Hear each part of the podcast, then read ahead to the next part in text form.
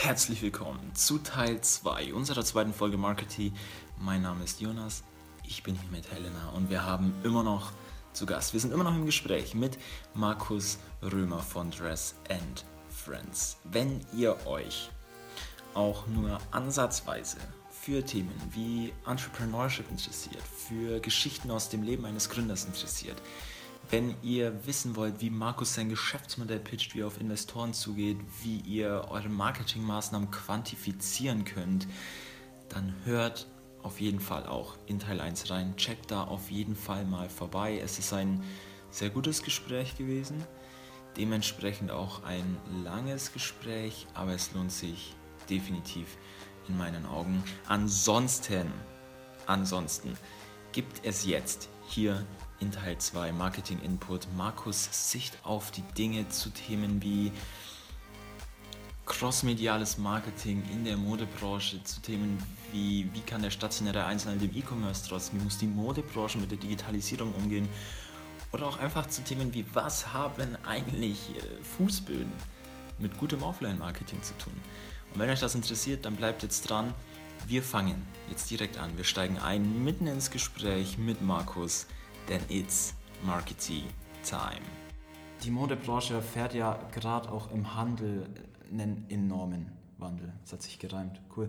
Ähm, aber was mich so interessiert, was, was denkst du, wie sieht so, wie sieht dieser Retail, dieses vom Einzelhandel in den Online-Shop, wo siehst du da die Zukunft? Was denkst du? Also ich glaube, dass ähm, wir immer einen, also im Bereich Mode zumindest immer einen Einzelhandel haben werden weil Mode ist am Ende des Tages doch ein Produkt, was du auch gerne mal anprobierst. Dann ist auch dieses Shopping-Erlebnis natürlich irgendwo da. Die Leute gehen gerne in die Stadt am Samstag, um einfach auch mal einen Kaffee zu trinken, dann ins Geschäft zu schlendern etc. Ähm, der Handel hat natürlich einen riesen Druck wegen der Digitalisierung. Du kannst alles online kaufen, du kannst jederzeit alles online kaufen. Der Kunde heute ist sprunghaft, er ist informiert und er ist vor allem dadurch, dass er letztendlich immer informiert ist, auch irgendwo immer vernetzt. Also Heute siehst du oft im Handel, dass Leute reingehen und eigentlich dem Verkäufer erklären, aus welchem Material das Ding ist. So, oder du gehst rein und die Leute wissen ganz genau, dass es irgendwo vielleicht ein paar Meter weiter oder auch online 20 Euro günstiger ist. Und dann chatten sie sofort. Weißt du, heute sind die Leute nicht mehr nur, ich kaufe mir jetzt eine Levi's, dann kaufe ich mir immer eine Levi's. Die gehen rein, kaufen eine Levi's, dann suchen sie nach einem Produkt und finden eine ähnliche Hose von fünf anderen Jeansmarken und dann kaufen sie irgendeine andere Marke. Auch wenn sie es noch nie hatten halt. Weißt du, die Berührung ist ganz anders. Und darauf muss man natürlich reagieren. Der stationäre Einzelhandel muss dafür sorgen, dass er den Kunden eben auch offline schon abholt und dann aber auch wirklich auf die Reise mitnimmt und auf dieser Reise, in dieser Customer Journey immer wieder bespielt. Der stationäre Einzelhandel muss verstehen, dass der Kunde mächtig ist. Also auch die, die jetzt beispielsweise über ähm, Multilabel-Stores oder über die ganzen Kaufhäuser etc., die es da gibt, gehen. Ähm, die müssen verstehen, also siehe zum Beispiel auch aktuell bei uns in der Region Wörl, kein Geheimnis, äh, geht es ja offensichtlich nicht so gut finanziell bei dem krassen, heftigen Umsatz, ne, muss man aber ganz klar mal sagen, die haben es verpasst. Weil wenn ich jetzt auf Wörl gehe und online einkaufen möchte, finde ich ihn nicht. Dann auch, wenn ich jetzt Wörl einfach mal ausspreche beispielsweise, haben wir alles ein ganz klassisches Bild. Da kauft meine Mutter ein, da kauft deine Mutter ein. Das ist nicht der Laden, wo ich einkaufe. Wenn ich Zalando sage, hm, da kauft meine Mutter auch ein, aber da kaufe auch ich ein. Ja? Also, also das ist einfach die Wahrnehmung, die sie nicht geschafft haben. Die Awareness am Markt. Und der stationäre Handel muss verstehen, wie Marketing funktioniert. Gerade weil du meinst, ist nochmal, nochmal, um das zu wiederholen und vielleicht, also du sagst, wichtig ist eine intelligente Kombi aus beidem, aus, aus Offline und Online. Wie wirkt sich das dann? Also das bringt ja schon jetzt ein ganz neues Level an äh, Komplexität auch in die Vermarktung, ins Marketing. Wie kann das funktionieren? Also ähm, du musst versuchen, das ist jetzt unser Ansatz, du musst versuchen quasi den Kunden schon in der Entdeckungsphase zu erreichen. Dafür musst du den Kunden eben auch quasi matchen können. Und Matching bedeutet, du musst irgendwo einen Algorithmus, eine Idee von, von losgelöst von der subjektiven Beurteilung haben, wie man den Kunden wirklich identifizieren kann. Und das kann aber auch für jeden unterschiedlich sein. Also gerade im Online-Geschäft ist es eigentlich leichter natürlich, weil du gehst ganz oft über dein Smartphone oder über ein Profil rein. Dieses Profil ist irgendwo geknüpft und dieses Profil hat Daten. Und diese Daten wiederum machen dich transparent als Kunde. Dadurch werde ich als Unternehmen es einfacher haben, dich zu erreichen. Siehe, ihr sucht was auf Google, danach werdet ihr bespielt. So, das ist Google analysiert dich. Google ist die Marketingmaschinerie, schlägt hin im Internet, also ballern sie hinten raus all das, was dich interessieren könnte oder interessiert, weil du danach gesucht hast. Ähm, offline ist es wieder eine ganz andere Nummer. Dafür musst du den Kunden davor schon kennen. Und aber auch offline Bedingungen wissen. Zum Beispiel im Weihnachtsgeschäft. Ganz anderer Traffic, ganz andere Ansprache notwendig. Dann musst du dir überlegen, welchen Kunden erreiche ich über welchen Kanal natürlich, also offline oder online und das dann im besten Fall mit viel Synergie auch gleichzeitig nutzen. Beispielsweise eine Fashion-Bloggerin, die muss ich nicht nur online einsetzen, ich kann die genauso auch in meinem Laden einsetzen, aber online kommunizieren, dass diese Fashion-Bloggerin in diesem Laden Umstyling macht. In der richtigen Zielgruppe, dann wird der Laden voll. Ja? Dafür garantiere ich, das kann ich beweisen, weil sowas machen wir, sowas machen wir auch. Ja? Dann kann ich aber auch dafür sorgen, dass diese Bloggerin beispielsweise natürlich ausreichend davor online über mich berichtet, aber auch irgendwelche Anreize setzen, dass dann die Leute, die im Laden sind, auch online berichten. Nach dem Motto, mach jetzt ein Foto von dir, poste, dass du hier bist, bekommst du nochmal 10% auf das, was du kaufst. So, das sind simple Methodiken, die es aber möglich machen, den Wandel aus dem Offline-Geschäft ins Online-Geschäft. Wobei wir hiervon sprechen, dass der Kunde schon im Laden ist. Ne? Den Kunden von der Straße in den Laden zu holen, passiert wirklich an jeder Stelle. Ich muss dich bespielen, ich muss dich mit deinen Bedürfnissen erreichen und das im besten Fall natürlich so, dass du es im besten Fall gar nicht so aktiv merkst, dass ich dich als Kunde gewinnen will. Und ähm, die Marketer müssen einfach sich darauf einstellen, dass heute der Markt nicht mehr nur lokal ist. Er ist durch das Internet global. Du kannst jedes Produkt der Welt im Internet kaufen, was im Internet angeboten wird natürlich. Voraussetzung ist natürlich, dass du im Internet anbieten musst, siehe World, ne, die eben noch kein E-Commerce haben. Ähm, du kannst aber auch sehr, sehr gut überleben, wenn du auf E-Commerce verzichtest, wenn du offline so stark bist. Also zum Beispiel, ähm, es gibt Marken wie ein Louis Vuitton, die leben auf dem Kauferlebnis. Die Leute gehen mit gerne auch in diesen Laden hinein. Das ist ein ganz besonderer Fall. Die machen aber trotzdem Marketing ohne Ende auch online. Nur eben nicht so sehr mit dem Ziel, das Produkt online zu verkaufen, weil das automatisch die Wertigkeit von diesem Erlebnis nimmt. Wenn du bei Louis Vuitton einkaufen gehst, hält jemand die Tür auf. Und dann gehst du da rein, dann wirst du behandelt, wollen sie ein Glas Sekt. Ja? Also das ist Teil der Strategie. Dann gibt es Läden, die haben offline wir haben Kunden, die haben Parkett verlegt zum Beispiel, weil das Teil der Philosophie ist. Wertigkeit in jedem einzelnen Bereich, Wertigkeit in den Fußboden, äh, Fußböden, äh, Wertigkeit in der Kommunikation. Da werden auch keine Plastiktaschen ausgegeben. Da werden aber auch keine Papiertaschen nur aus dem ökologischen Aspekt vergeben, sondern wenn du die Tasche aufmachst, ist da drin eine kleine Message versteckt. Irgendeine tolle, süße Nachricht oder so. Ja? Das heißt, ähm, sowas kannst du gar nicht digital abbilden. Aber das ist genau der Punkt. Zwei Themen, Brand Awareness, Sales Lift. Umsatz versus Markenbekanntheit oder besser Markenwahrnehmung. Und dann muss ich mir bewusst machen, von wem will ich, wie, also wie soll der da draußen meine Marke wahrnehmen? Wie muss ein Mann meine Marke wahrnehmen? Zum Beispiel. Und diese Gedanken machen sich viele nicht. Und wir sind in der Lage, beispielsweise das eben entsprechend auch in Zahlen auszudrücken die sich wandeln, da musst du eine gewisse Artificial Intelligence bauen, selbstlernende Prozesse. Das ist ähm, die große, große Herausforderung im Online-to-Offline, Offline-to-Online-Business. Okay. Wenn du jetzt sagst Umsatz versus Brand Awareness, was steht irgendwie an welcher Stelle, vielleicht auch zeitlich gesehen, was muss als erstes kommen? Oder muss es parallel laufen? Oder? Das ist ähm, individuell. Also es gibt ja die Art von Unternehmen, die eigentlich schon ganz zum Beispiel richtig gutes Marketing machen, offensichtlich. Das sind die, die immer wachsen, von denen wir kaufen.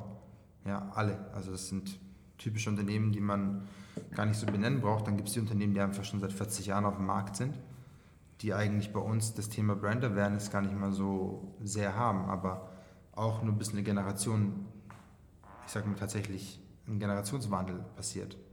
Ja, also auch ein Levi's muss sich immer wieder bemühen, dass die jungen Leute Levi's wahrnehmen, wie sie es wollten. Das sind aber auch Chancen. Ne? Also du kannst dich auch wandeln dadurch. Du kannst entweder exklusiver werden, älter werden, du kannst aber auch jünger werden. Ja? Und ähm, das läuft, glaube ich, versus ist der falsche Begriff, es ist eigentlich miteinander, weil ich muss ja eine gewisse Bekanntheit haben, um mein Produkt zu einem gewissen Preis verkaufen zu können. Muss ich? Vielleicht auch nicht. Ich kann auch einfach zum Beispiel über Amazon verkaufen. Da bin ich komplett inkognito und es geht um das Produkt an sich selbst halt. Hoodie. Ich brauche einen Hoodie. Ich brauche kein Nike Hoodie. Ich brauche Turnschuhe. Ich brauche keine Air Max. Ja? Also Brand Awareness ist ja gleichzeitig erst der erste Step zur Preis- oder Kaufbereitschaft mit einem gewissen Preis. Oder würdest du für eine Louis Vuitton Tasche 2000 Euro ausgeben, wenn sie auch bei Taco zu kaufen gibt? Ja. So, und Klar. das muss miteinander. Ne? Aber das Ziel dahinter muss mir ganz, ganz, ganz bewusst sein. Und dann schaffe ich Synergien dahinter. Okay. Jetzt Beispiel, nochmal Beispiel äh, Jeanshersteller. Da war es ja, wenn man so zurückdenkt, eigentlich ist es ja so, okay, das war robust, das war äh, äh, pragmatisch, praktikabel zu der Zeit, deswegen ist das Ding groß geworden und jetzt kommt dieses Brand-Awareness-Zeug. Glaubst du, dass es heute noch möglich ist, nur durch, ich sag mal, äh, hohe Leistung und äh, hohen Kundennutzen ohne Marke sowas Großes hochzuziehen? Nein, aber auch damals schon nicht. Also Levi's hat von Anfang an Werbung gemacht. Levi's hat schon zu Goldgräberzeiten Werbung gemacht. Das Logo ist bis heute das Logo halt. Ne? Levi's hat vielleicht nicht alle Kanäle so genutzt wie heute, weil einfach heute auch unglaublich viele Kanäle da sind. Aber ähm, tendenziell auch da schon die Marke, also dieses, ähm, der Markt ist gesättigt. Ja? Also der Markt ist gesättigt. Grundsätzlich gilt natürlich nach wie vor, wenn du willst, dass man gut über dein Produkt spricht, dann lass es im besten Fall andere Dritte tun. Das heißt, wenn ich schaffe, dass mein Produkt viral vermarktet wird, weil Leute es empfehlen, prima. Aber ohne Marketing kannst du heute eigentlich, es sei denn, du hast irgendwie ein ganz krasses Nischenprodukt und eine hochintelligente Innovation. Aber ähm, das iPhone ist auch nichts Neues und trotzdem ist das Marketing dahinter unglaublich geplant, getaktet und perfektioniert. Obwohl es ja eigentlich ja schon durch die Qualität etc. wird ja jetzt jeder sagen, aber das ist ja der Punkt. Marketing kommuniziert dir ja Qualität. Marketing versucht ja die Merkmale herauszubringen, aber für dich ist zum Beispiel Qualität komplett anders wie für dich. Du hast ein ganz anderes Standing zur Qualität oder ich habe zum Beispiel überhaupt keinen Bezug bei Handys zur Qualität. Wie ihr seht, habe ich immer noch ein altes Handy, ja? obwohl wir eine App-Firma sind. So, das heißt nicht, dass ich die anderen Handys nicht wertschätze, aber für mich ist zum Beispiel einfach insgesamt die Wertschätzung in einem anderen Bereich höher. Und bei Mode ist es so, dass ähm, es gibt viele Leute, die bereit sind. Es gibt viele Studentinnen, die eine Louis Vuitton-Tasche oder eine Prada oder eine Hermès oder wie, wie das heißt, oder äh, eine Givenchy-Tasche oder so sich leisten. Ja, vielleicht beeinflusst durch einen Influencer, durch einen Prominenten, durch einen Blogger, durch was auch immer, durch die beste Freundin. Aber eins ist gewiss, durch die beste Freundin kaufen sich die meisten Leute dann auch eine Tasche. Viel, viel mehr wie durch einen Influencer. Der direkte Einfluss ist bei Fashion extrem hoch. Von daher sollte mein Ziel immer sein, dass Leute anfangen, mich zu tragen, weil es der beste Markenbotschafter ist. Aber die Leute ist auch zu pauschal, die richtigen Leute. Wenn du willst, dass deine Tasche, die du neu auf den Markt bringst, funktioniert wie Louis Vuitton, braucht es viel, viel, viel Geld und Zeit oder viel Zeit und wenig Geld, weil du natürlich dann, äh, ja, ich sag mal, viel Zeit hast, das Richtige zu tun. Aber ja, das ist heutzutage nicht denkbar. Also Marketing hat, glaube ich, in diesem Markt, wer ist, die, das ist so gerechtfertigt wie noch nie zuvor, eine eigene Marketingabteilung zu haben oder jemanden zu engagieren, der es für einen macht. Okay. Was denkst du, wo geht die Reise hin? Wir haben ja jetzt viel gesprochen über, ja, was ist momentan Marketing, was ist jetzt gerade wichtig und es kam diese digitale Welle, es kam diese E-Commerce-Welle, die gerade so auch den Einzelhandel in der Modebranche ja hart überschwemmt hat, den einen oder anderen auch komplett mitgenommen hat. Ähm, aber was denkst du so, was ist der nächste Schritt, was kommt jetzt? Du meinst ähm, tatsächlich, tatsächlich, was das nächste Thema sein kann? Was, ja, was denkst, du, was denkst du, was kann denn das nächste große Thema sein? Also ähm, auf jeden Fall ist künstliche Intelligenz, Artificial Intelligence, maßgebend, weil ähm, künstliche Intelligenz bedeutet irgendwann, dass im besten Fall da ähm, die Systeme von alleine lernen, die Software, die Kanäle verknüpft sind und im besten Fall mir mein System tatsächlich standardisiert sagt, was ich zu tun habe. Als Merkita deswegen da. Dann gibt es viele Bereiche, die interessant sind, wie zum Beispiel ähm, irgendwo Chatbots zum Beispiel, sogenannte Chatbots, bei denen habt ihr alle schon mal gesehen, du gehst auf irgendeinen Telekom-Hersteller oder auf irgendwas. Facebook hat das zum Beispiel im Messenger. Ich schreibe mit jemandem, schreibe, hey, pass auf, lass uns morgen treffen, treffen wir uns in der und der Bar. Ja, kannst du mir mal die Adresse geben? Er schickt mir die Adresse. In dem Moment habe ich unten die Möglichkeit, direkt meinen Uber-Ride zu buchen. So, und dann, oder mein Taxi zu buchen. Das heißt, im Endeffekt, ähm, Conversional Marketing heißt das. Ähm, und das dann wiederum kann sogar automatisiert werden. Du schreibst mit einer Persönlichkeit tatsächlich, mit irgendeiner Person, zum Beispiel, bestimmt schon mal gesehen bei 1 und 1 oder so, du schreibst mit denen, das ist ein Problem, da ist eine Person und du siehst ein Gesicht und das heißt, ja, ich bin deine persönliche Assistentin. Du chattest mit der und die antwortet. Aber das ist automatisiert halt. Also Chat Robotics sozusagen. Chatbots. Ähm, Conversional Commerce, was ich gerade gesagt habe, mit Uber zum Beispiel, also dass du wirklich schon aus der Interaktion heraus andere Produkte verlinkst, ja, so zwischeneinander. Ähm, das ganze Thema Data an sich, Data Science, wird viel, viel stärker werden und relevanter, weil heutzutage kannst du viel Geld ausgeben für falsche Themen. Du kannst auch viel Geld ausgeben, wenn du die Themen nicht schnell identifizierst. Und du kannst die Dinge eigentlich ohne Daten nicht vergleichbar machen. Das sind simple Sachen, wie du sagst deinen Verkäufern, schreib mir bitte auf, mit wie vielen Leuten du gesprochen hast. Wenn die dann noch aufschreiben, dass es so und so viele Männer, so und so viele Frauen waren, kannst du damit schon arbeiten halt. Wenn du danach aber auch der an der Kasse sagst und du schreibst dir auf, wer bezahlt. Mann oder Frau. Und wenn dann die Ansprache von Männern fünf waren, aber die gekauft haben, die Ansprachen von Frauen 100 waren, die nicht gekauft haben, dann hast du offensichtlich in deiner Kommunikation ein Problem, wenn du willst, dass die Frauen kaufen. Oder du solltest es als Erkenntnis nehmen, deine Kommunikation so ändern, um das zu skalieren halt. Was ja auch okay wäre, weil bei Louis Vuitton kaufen nicht nur Frauen. Ganz im Gegenteil, da kaufen extrem viele Männer für ihre Frauen. Ja? So, und das zum Beispiel, das, dieses Verständnis zu automatisieren, das ist Thema. Und ähm, du hast selber vorhin eigentlich schon gesagt, Online to Offline, Offline to Online, die Verknüpfungen mit Technologieeinsatz, mit Softwareeinsatz. Zum Beispiel Beacon-Technologie, die mich im Laden betreut, die mit mir kommuniziert, automatisiert innerhalb eines Ladens, die quasi mich sortiert und mich an die richtige Stelle führt in dem Geschäft. Ähm, die, die, die Anknüpfung zwischen Online und Offline. Brauche ich tatsächlich meinetwegen 500 Kleidungsstücke in einem Laden? Oder reicht davon in jeder Größe eins, dass die Leute anprobieren können und dann kann ich direkt online bestellen und kann es mir vielleicht an der Kasse schon abholen? Oder es wird mit einer Drohne geliefert. Bis ich dahin bin, ist es da. Ja? Also in welche Richtung das genau geht, wird uns der Markt und die Kunden sagen. Aber es gibt gewisse Labels, die das klassische Marketing brauchen nach wie vor. Die nach wie vor einen PR-Mitarbeiter brauchen, die nach wie vor einen Texter brauchen, die nach wie vor in Zeitschriften erfolgreich werben. Ja. Okay. Ähm, du hast ja jetzt schon sehr ausführlich gesagt, ähm, wie die Reise ähm, im Marketing weitergehen könnte. Mich würde jetzt mal interessieren, bereitet sich das Startup Dress and Friends bereits jetzt auf solche zukünftigen Trends vor? Also grundsätzlich, wenn wir eine Relevanz im Bereich Marketing spielen wollen und wir wollen ja eine Plattform sein, auf der du wirklich automatisiert werben kannst und die beste Ansprache im Bereich Mode überhaupt erfährst als Marketer, bleibt uns eigentlich gar nichts anderes übrig. Natürlich ist es so, dass ähm, viele Basswörter irgendwie, die rüber schwappen aus den USA oder irgendjemand, der ganz clever ist, sich da mal gereimt hat oder so, ähm, nicht unbedingt für uns maßgeblich relevant sind. Also zum Beispiel Chatbots sind in diesem Moment für uns nicht maßgeblich relevant.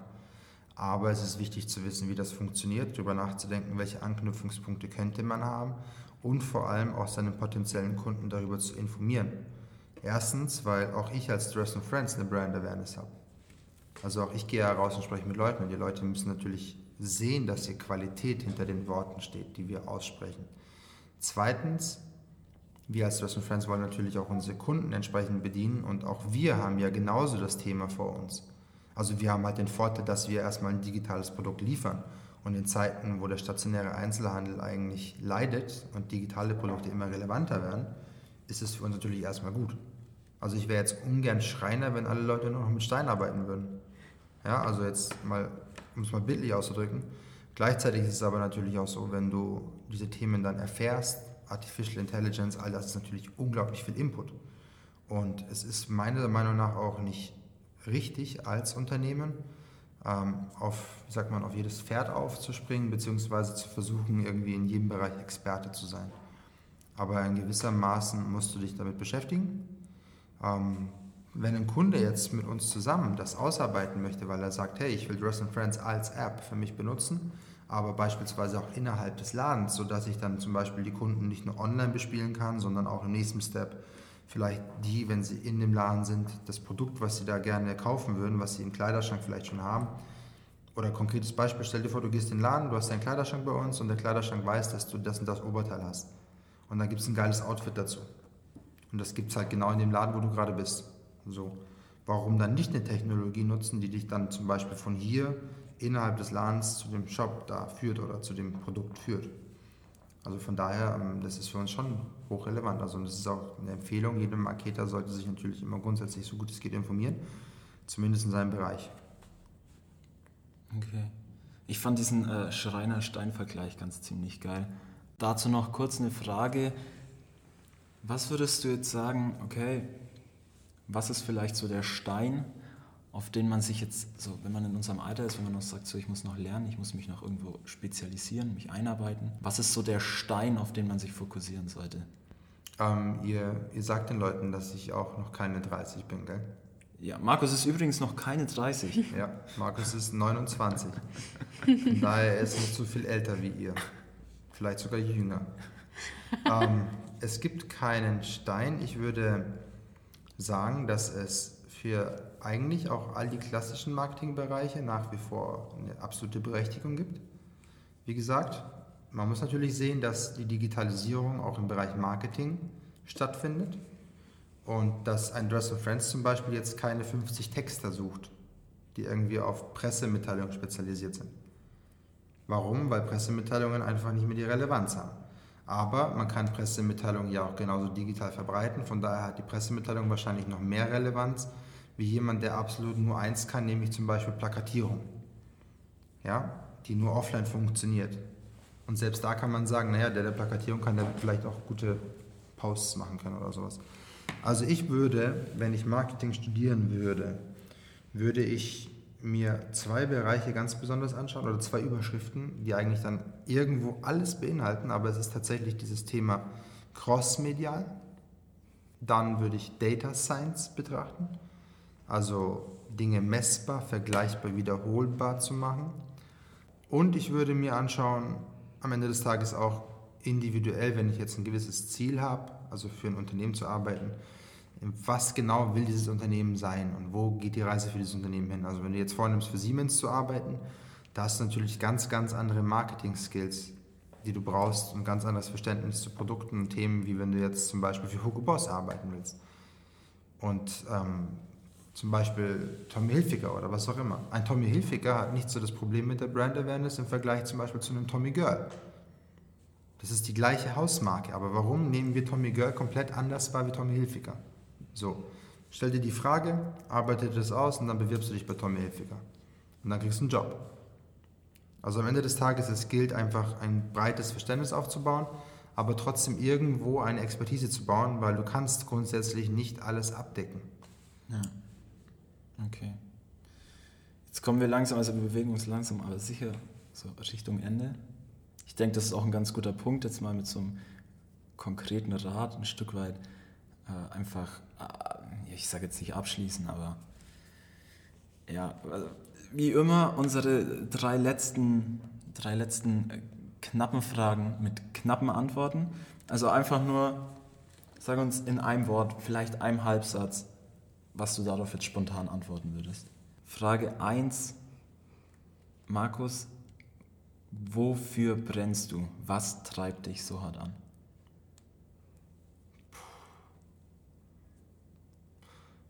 Im Allgemeinen? Oder auch sehr speziell auf Dress and Friends bezogen. Was du, wie, wie dir lieber ist. Die, meine Vision treibt mich an. Und meine kristallklaren Ziele, die ich habe. Privat, finanziell. Ich habe in meinem Leben Milestones gesetzt. Okay typische Sachen, die sehr klischeehaft sind, wie ich will mit 30 Vater sein, verheiratet und eine Wohnung haben oder ein Haus. So. Also im Endeffekt zielorientiert arbeiten und ich finde es irgendwie auch geil. also ich finde es am Ende des Tages einfach geil, jeden Tag eine Herausforderung zu gehen. Ich mag es auch beispielsweise über mich selber hinauszuwachsen. Ich mag es, ich, ich liebe es, wenn ich der, der Moment, in dem ich beispielsweise in San Francisco stand und dann auf diese Bühne gehen musste, ich habe dir damals die Geschichte erzählt, wie es tatsächlich gelaufen ist, ja. Ich hatte ja einen Plan, der Plan wurde ja nicht genauso. Ja. Aber tatsächlich der Moment, wenn du dort stehst, der Moment, wenn du vor einem RTL-Moderator stehst, der Moment, wenn du keine Ahnung, wenn du zum ersten Mal Mitarbeiterverhandlungen führst, so eine Lohnerhöhung. All diese Momente, wo du über dich hinauswachsen musst, wo du wieder Schwierigkeiten siehst, die treiben mich an. Das ist geil, das ist geil. Wenn du reflektierst und darüber nachdenkst, ist es geil am Ende. Bleiben wir bei geil. Geil. Ähm, Gibt es irgendeinen, gibt's irgendeinen Fehler, den du gemacht hast, der dir immer noch so, also der dich vielleicht so geprägt hat, dass er noch im Kopf ist, dass du ihn, dass du heute noch immer wieder dran denkst und ihn dir gemerkt hast? Nein. Nicht. Es Nein, so also- Es gibt viele Fehler, die ich mir gemerkt habe. und es gibt nicht so dieses eine, habe. gibt so dieses eine Scheitern vielleicht, wo du sagst so, oh Junge. Nein, also ich sag mal, ich habe ich hab vielleicht in manchen Bereichen, gerade auch jetzt zum Beispiel in Zeiten von Dress and Friends, etwas zu blauäugig manche Dinge gesehen. Nicht professionell genug vielleicht, einfach weil ich auch die Erfahrung nicht hatte. Themen, die quasi auch interne Strukturierung bedeuten, die auch so die Motivation von Mitarbeitern, ohne dass du Geld hast, bedeutet, auch im Gründerteam etc. Also es gibt einfach Themen, die einem passieren können, aber es ist nichts dabei, wo ich heute sage, oh mein Gott, ganz im Gegenteil, ich bin eigentlich sogar extrem dankbar und glücklich. Jetzt, natürlich, wenn mir das gestern passiert wäre oder was mir gestern vielleicht passiert ist, darüber bin ich gerade nicht so glücklich, aber im Nachgang bin ich glücklich, dass mir viele, viele Dinge vielleicht auch passiert sind, die nicht jedem passiert sind. Okay. Das heißt, wenn wir es vielleicht runterbrechen, sagst du, okay, Blauäugigkeit und Naivität ist vielleicht oft gewesen. Ja, vielleicht um das von ganz Anfang zu sagen, Blauäugigkeit, Naivität, vom Schwätzer zum visionären Schwätzer vielleicht, Okay. dieser Wandel. Ja. Das früher, das ist auch ein Rat. Seid blauäugig und seid auch ein Stückchen naiv vielleicht, aber unbedingt ganz, ganz schnell auch merken, dass die Welt da draußen ganz ohne dich genauso funktioniert. Ja? Sorry. Kein Problem. Ist authentisch, ist cool. Kommt- immer gut. Ähm, jetzt noch der letzte Satz, Markus. Er soll äh, wie jedem. Sorry. So geil, wenn du jemanden ins Telefon flüstert, müssen wir mal testen. Das ist jemand, der sitzt irgendwo ganz alleine im Raum und du flüsterst und ich schwöre euch, neun von zehn flüstern zurück. Wirklich, teste das mal. Mega geil. Okay. Stimmt. Jetzt ein für alle Mal, ein für alle Mal zum letzten Satz. Letzte Sätze finde ich geil. Ich sag's jedes Mal noch kurz dazu. Ich finde, sie haben was sehr, wir haben, sie haben was sehr wirkungsvolles. Ähm, ich möchte dir einfach nur kurz einen Moment Zeit nehmen und du überlegst dir deinen letzten Satz für heute. Einfach vielleicht ein Zitat, irgendein Mantra, unter dem du deinen Namen sehen willst. Das hat Markus Römer so gesagt. Boah, ich habe so vieles gesagt, wie du weißt. Ähm, jede Gelegenheit ist eine Chance und jede Chance ist eine Gelegenheit. Danke, Markus. Gerne, Jonas.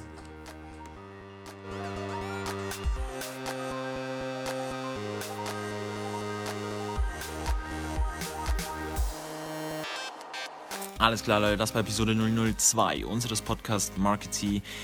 Wir hoffen natürlich wie immer, es war auch nur irgendwo interessanter Input für euch dabei. Wir hoffen, ihr konntet auch nur irgendwas für euch rausziehen. Und sollte dem allerdings nicht so gewesen sein, dann gebt uns Bescheid. Sagt, was euch fehlt. Wir sind dankbar. Wir sind dankbar für jede Kritik, für jedes Feedback, für jede Anregung und für jede Idee. Gebt uns einfach Bescheid, schickt uns eine Mail an podcast.mcp.org und sagt uns, was euch fehlt. Dann können wir dran arbeiten.